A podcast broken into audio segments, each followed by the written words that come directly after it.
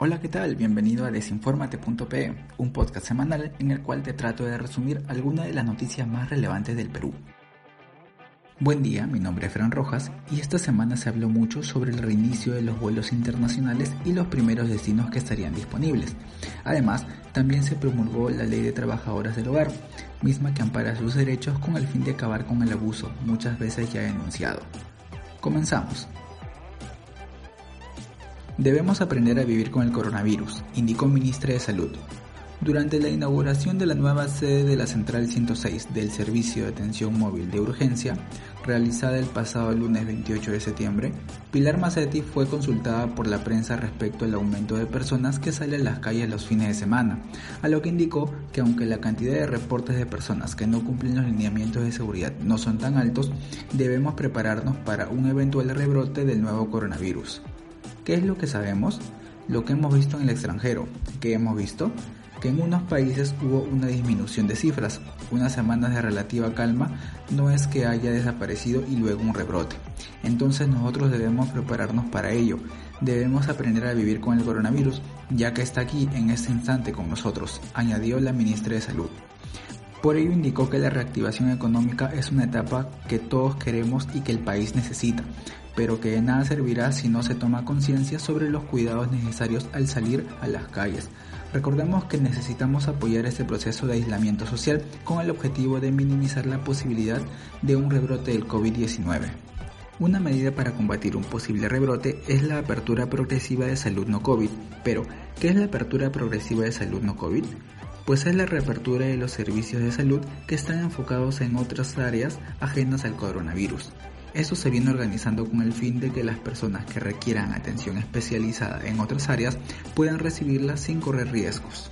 El primer nivel de salud, postas y centros de salud se están organizando, estamos abriendo progresivamente los establecimientos para que pueda haber, por ejemplo, vacunación para nuestros niños y adultos mayores o controlar la anemia a niños con este problema, y así una serie de factores, dijo Pilar Macetti.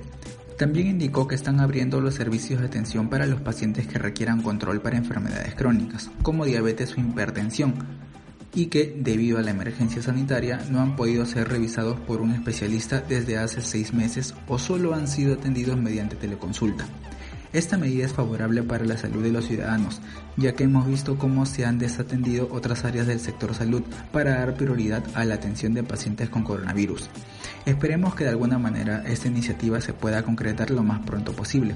Recordemos que el Perú hoy en día está atravesando una crisis económica bastante grande y hay muchas personas que no cuentan con el dinero suficiente para asistir a una clínica particular, mismos que ya tenían una cita programada en diversos hospitales, pero que fueron reprogramadas sin fecha límite. Uno de cada cinco estudiantes peruanos dejaron la universidad en lo que va del 2020. En lo que va del año, unos 174.000 jóvenes han dejado sus estudios en las diferentes universidades del país. Según un estudio elaborado por el Ministerio de Educación, la tasa de deserción universitaria alcanzó este año un 18.6% de un total de 955 estudiantes en el Perú un indicador que es 6 puntos mayor al registrado en el 2019, que era solamente un 12%, es decir, más de 61.740 alumnos dejaron la universidad a causa de la pandemia. Esto solo es una estadística de alumnos universitarios.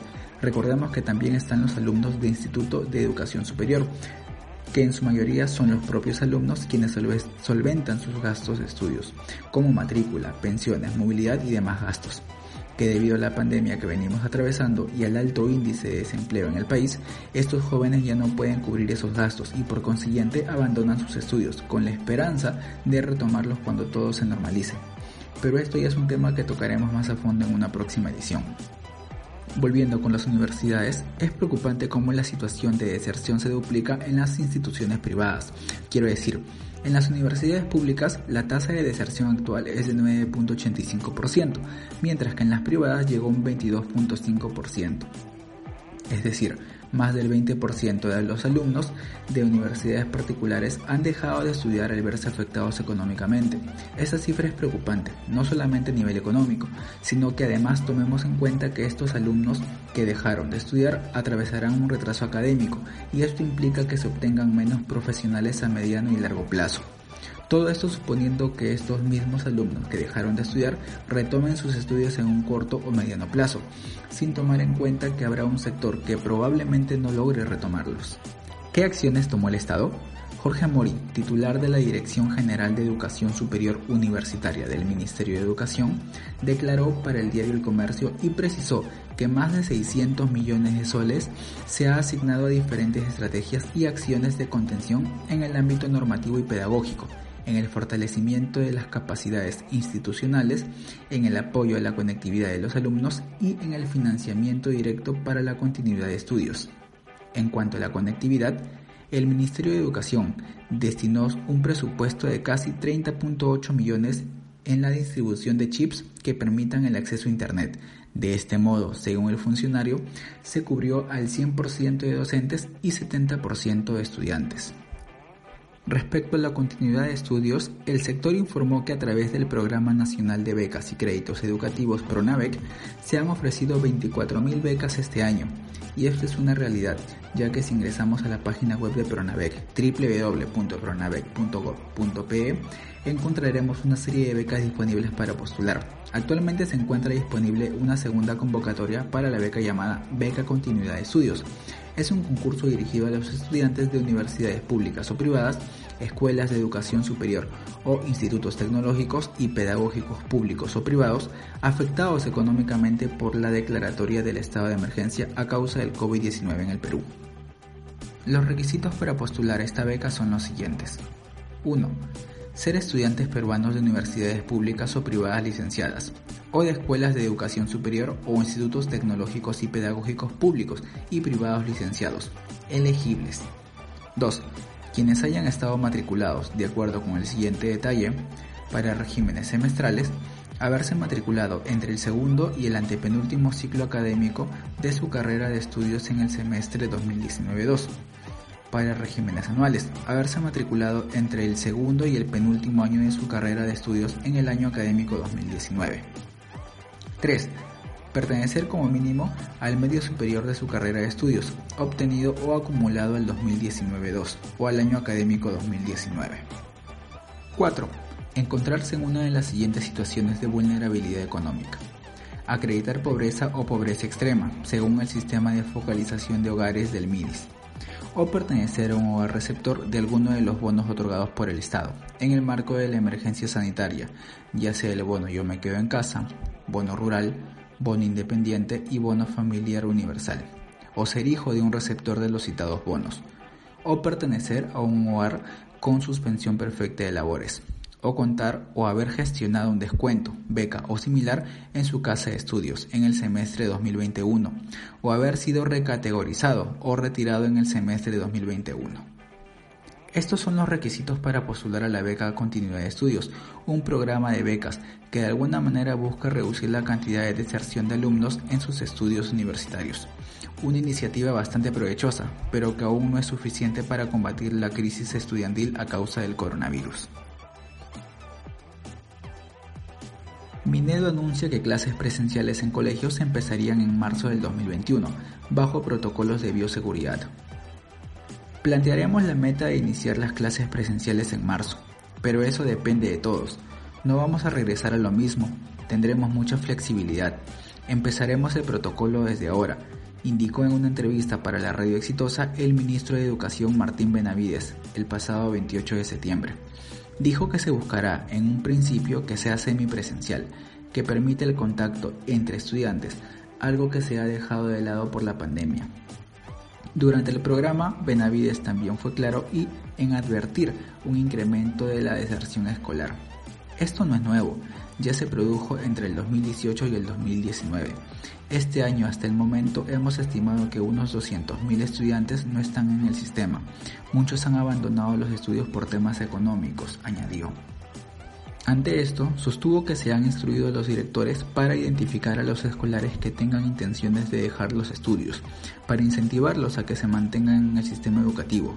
Sin embargo, esto es una meta planteada por el Ministerio de Educación que aún no está concreta. Recordemos que aún en el Perú no existe de forma oficial una vacuna, sino diversas pruebas, que aunque están siendo efectivas en su mayoría, no hay nada oficial y es necesario tener una vacuna con el fin de no exponer a los estudiantes. Sería una tragedia provocar un rebrote del virus por no tomar las medidas necesarias. Es una meta bastante optimista y esperemos que se puedan estudiar las causas, consecuencias y las condiciones necesarias para poder llevar a cabo el reinicio de las clases presenciales. Por último, dijo que el año escolar de todas maneras finaliza en diciembre y no en enero o febrero del próximo año. Por otro lado, según Minedu, las clases semipresenciales en universidades podrían comenzar en marzo del 2021.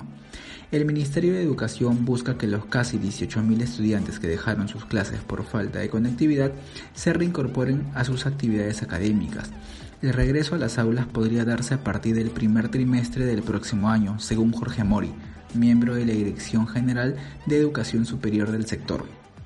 El funcionario dijo que hasta que llegue esa fecha, el ministerio está enfocado en reducir el impacto negativo que la pandemia genera en educación superior universitaria y que ha ocasionado que, a la fecha, 174.544 estudiantes suspendan sus estudios principalmente por falta de conectividad para seguir la educación remota. El ministro ya ha señalado que el reinicio de las clases semipresenciales será en marzo del 2021 y al respecto también trabajaremos en esa ruta con las universidades, sostuvo el funcionario en una entrevista con RPP, el pasado 30 de septiembre. Como se mencionó anteriormente, esta es una meta bastante acertada, pero es necesario evaluar las condiciones. Sin embargo, como estudiante creo que esta iniciativa es alcanzable si todos apoyamos siguiendo las medidas de bioseguridad, sobre todo porque las clases presenciales de alguna manera son mucho más efectivas que las virtuales, y esto se ha visto reflejado en el rendimiento de los estudiantes y todas las quejas que se han realizado por las redes sociales. Además, recordar que existen muchos estudiantes que no cuentan con lo necesario para llevar una clase virtual. Esto sería un paso agigantado para reducir cada vez más la actual deserción de estudiantes. Pronavec habilita crédito para estudiantes que corren el riesgo de abandonar la universidad. El Programa Nacional de Becas y Créditos Educativos del Ministerio de Educación lanzó el Crédito Continuidad, a fin de reducir el índice de deserción en alumnos de universidades que se hayan visto afectados por la crisis desatada por la pandemia. Este proyecto de financiamiento está dirigido a estudiantes de alto rendimiento de institutos y universidades, públicas y privadas, en riesgo de dejar sus estudios por los problemas económicos atravesados debido al COVID-19. Vamos a esperar la publicación de la lista de estudiantes seleccionados de la beca Continuidad 2 para recién lanzar el crédito continuidad. De esa manera, los chicos que postularon a la beca y no la agarraron podrían postular al crédito continuidad y a lo mejor ahí tendrán una opción importante, sostuvo Ana Núñez, directora de la Oficina de Gestión de Becas de Pronavec. La ayuda financiada por el Ministerio de Educación a través del Pronavec subvencionará los costos de matrícula, pensión de estudios, alimentación, movilidad local y materiales de estudio durante dos semestres o un año académico. La funcionaria de Pronavec dijo que es una preocupación del sector ver que hay un gran número de estudiantes afectados por falta de recursos para continuar con sus estudios. De igual forma se espera que los requisitos para postular a ese crédito sean los mismos que se piden para postular a la beca continuidad, mismos que ya han sido mencionados anteriormente, sin embargo, esperemos a que se lance de forma oficial y se detallen las condiciones. Una ayuda más para aquellos que han tenido que dejar sus estudios por problemas económicos a causa de la pandemia. Un poco tardía la promoción de este crédito, sobre todo cuando ya han pasado casi 8 meses desde el inicio del estado de emergencia. De igual forma se aplaude la iniciativa y esperemos el lanzamiento oficial para conocer las condiciones, requisitos y pasos a seguir. Quiero volver a casa y nunca más saber de esta aerolínea, indicó Ariana Bolovarse refiriéndose a la TAM. El pasado 28 de octubre, la conocida youtuber peruana publicó en sus redes sociales un descargo en el que informa sobre la mala atención que viene recibiendo de parte de la aerolínea LATAM. Esto debido a que intentó comunicarse innumerables ocasiones sin obtener alguna solución al respecto. En su comunicado expresa su total desconformidad para con la aerolínea LATAM y el poco tino que tuvieron al no darle alguna solución a su problema. Recordemos que la youtuber junto a sus familiares se encuentran en México desde marzo del presente año y no han podido gestionar ningún vuelo humanitario, ya que se cobran cargos excesivos. Después de días, por fin, hoy 28 de septiembre, cancelan el vuelo y, cuando llamo a pedirles la fecha más próxima, me informan que aún tendré que esperar hasta finales de octubre o noviembre argumentan que no hay vuelos hasta esa fecha. Sin embargo, entro a su página y hay vuelos disponibles a casi 1.500 dólares por pasajero. Entonces, ¿la prioridad es para quien puede pagar más? Es parte de lo que expresa el influencer en sus redes sociales. Hasta el momento no hay respuesta alguna, sin embargo es deplorable la actitud que están tomando diversas aerolíneas, ya que no es la única persona con el mismo problema. Ojalá y se pueda solucionar este problema y puedan arribar lo más pronto posible.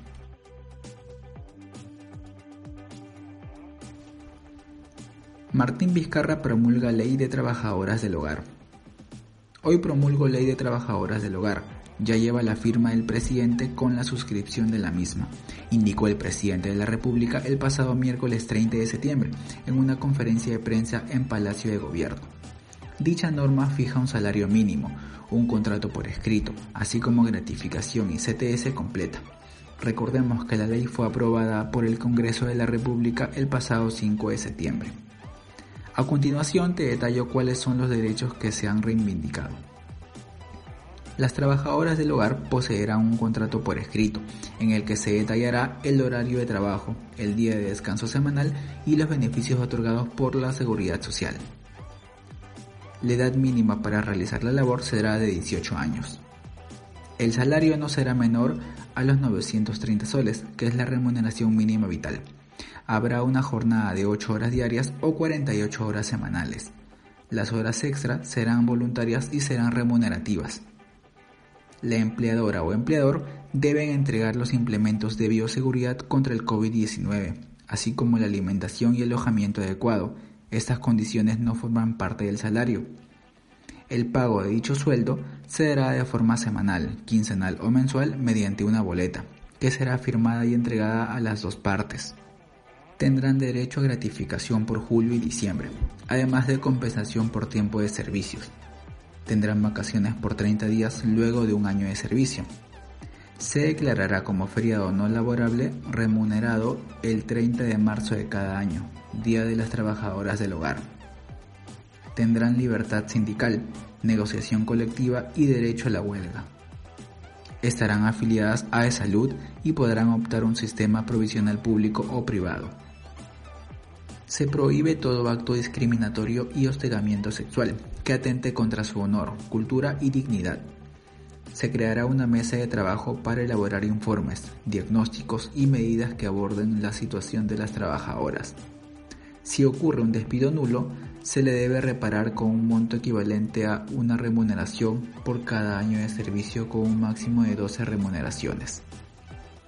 Las agencias de empleo están prohibidas de cobrar a las trabajadoras, así como su intermediación o tercerización de servicios.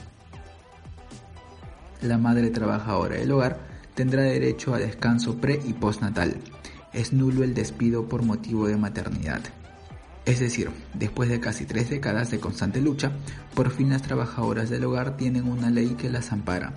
Esto es algo bueno, sobre todo porque de alguna manera es un paso más contra la informalidad y el abuso al que se sometía a las trabajadoras del hogar.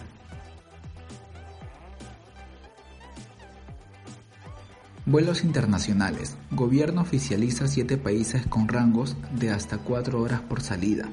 El presidente Martín Vizcarra informó el pasado 30 de septiembre que los primeros países con los que se retomarán los vuelos internacionales son Colombia, Ecuador, Panamá, Paraguay, Uruguay, Bolivia y Chile.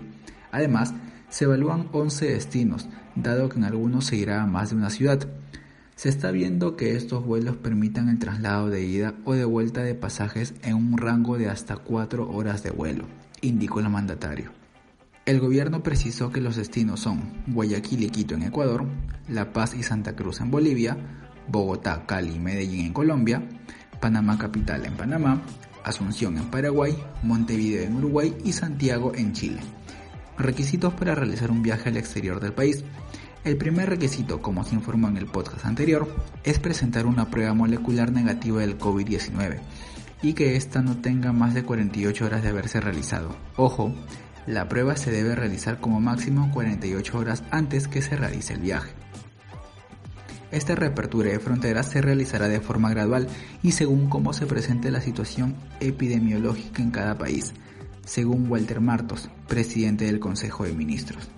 Cabe recalcar que la Asociación de Empresas de Transportes Aéreo Internacional ha proyectado que cuando las aerolíneas retomen sus operaciones lo harán con poco más del 20% de su capacidad operativa hasta fin de año. Asimismo, ha previsto que subirá un 50% hacia el primer semestre del 2021. Por otra parte, el canciller señaló que por ahora no se contempla permitir vuelos internacionales a países de Europa, Asia y Estados Unidos. Recordemos que la reanudación de los vuelos internacionales se hará efectivo a partir del día 5 de octubre. Gobierno declara que el 8 y 9 de octubre serán días laborables. Hemos estado muchos meses paralizados como país y ahora que estamos reactivando aprovechemos todos los días para seguir creciendo, afirmó el presidente de la República Martín Vizcarra el pasado 30 de septiembre. Este jueves 8, día en el que se conmemora el combate de Angamos, y viernes 9 de octubre, día no laborable decretado por el gobierno a inicios de año, serán días laborables para continuar impulsando la reactivación económica, según el gobierno. En tal sentido, el mandatario sostuvo que ya se ha analizado en el Consejo de Ministros, por lo que argumentó que se debe continuar laborando para continuar con la mejora de la economía, que ya tienes buenos indicadores, pero todos necesitamos seguir empujando el carro para recuperar el país, expresó. Sin embargo, a lo largo de la semana se ha estado hablando mucho sobre esta decisión, misma que ha sido juzgada tanto en el ámbito jurídico, económico y social. Se habló que para que esto pueda darse es necesario que se dicte un decreto de urgencia, ya que los feriados como el caso del 8 de octubre son afianzados por el decreto legislativo 713 y en el caso del 9 de octubre están avalados por el decreto supremo 197. Entonces es necesario un decreto supremo para derogar el decreto legislativo y dejarse en efecto el decreto supremo, mismos que consolidan y avalan los feriados anteriormente ya mencionados, pues esto ya es un hecho ya que el 2 de octubre del presente año fue emitido en el diario El Peruano el decreto de urgencia 118, mismo que dicta y reafirma los días 8 y 9 de octubre como días laborables.